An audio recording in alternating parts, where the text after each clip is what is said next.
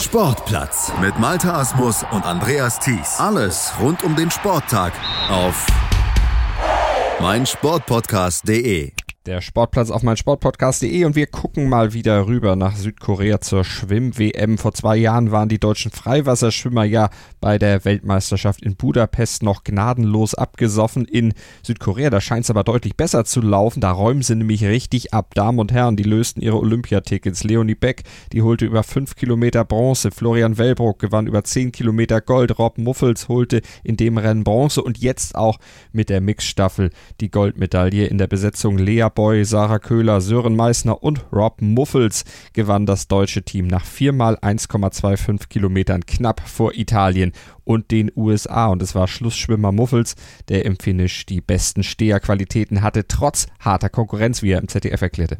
Es hat alles gut funktioniert. Der Amerikaner kam äh, nochmal aufgeschwommen, das habe ich nicht erwartet. Aber gegen beide den Endspurt noch zu gewinnen, das war sehr geil sehr geil, vor allem auch deshalb, weil die Bedingungen ja deutlich schwieriger als noch in den Tagen zuvor waren. Das Wasser im Hafenbecken von Josu war viel welliger. Am Start hatte es zudem auch noch geregnet, als Lea Boy ins Wasser musste. Sie übergab dann als Achte an Köhler, die schwamm vor auf Platz 5, übergab dort an Meißner, der dann ganz nach vorne schwamm und diese Platzierung wurde von Muffels gehalten und letztlich nach Hause geschwommen.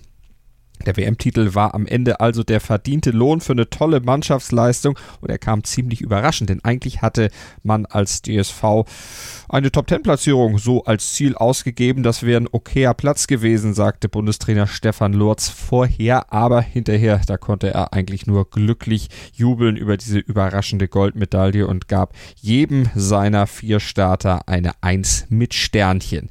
Und damit haben die Freiwasserschwimmer die Pace bei der WM gemacht aus deutscher Sicht. Jetzt müssen die Beckenschwimmer diese Pace dann auch aufnehmen, aber noch sind die Freiwasserathleten ja gar nicht am Ende die 25 Kilometer, die kommen ja auch noch. Wir sind gespannt, was da dann am Ende noch bei rausspringt. Werden die Schwimm-WM natürlich weiterverfolgen hier bei uns im Sportplatz auf meinsportpodcast.de, Deutschlands größtem Sportpodcast-Portal. Und außer Schwimmen und außer dem Sportplatz haben wir natürlich noch viele andere Sendungen zu diversen Themen aus allen Bereichen des Sports, zu allen Sportarten. Klickt euch doch mal durch unser Angebot. Da ist bestimmt auch für euch das eine oder andere mit dabei. Entweder bei uns auf der Webseite auf meinsportpodcast.de oder im Podcatcher eures Vertrauens bei iTunes, wo auch immer ihr uns gerne hören mögt. Dort sind wir auch für euch zu finden.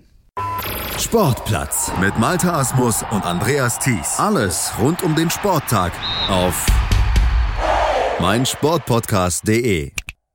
Willkommen bei meinsportpodcast.de. Wir sind Podcast. Wir bieten euch die größte Auswahl an Sportpodcasts, die der deutschsprachige Raum so zu bieten hat. Über 20 Sportarten, mehr als 45 Podcast-Serien, über 9000 veröffentlichte Podcasts und über 5 Millionen Podcast-Downloads allein im Jahr 2018. Wir sind Podcast. Wir sind meinsportpodcast.de.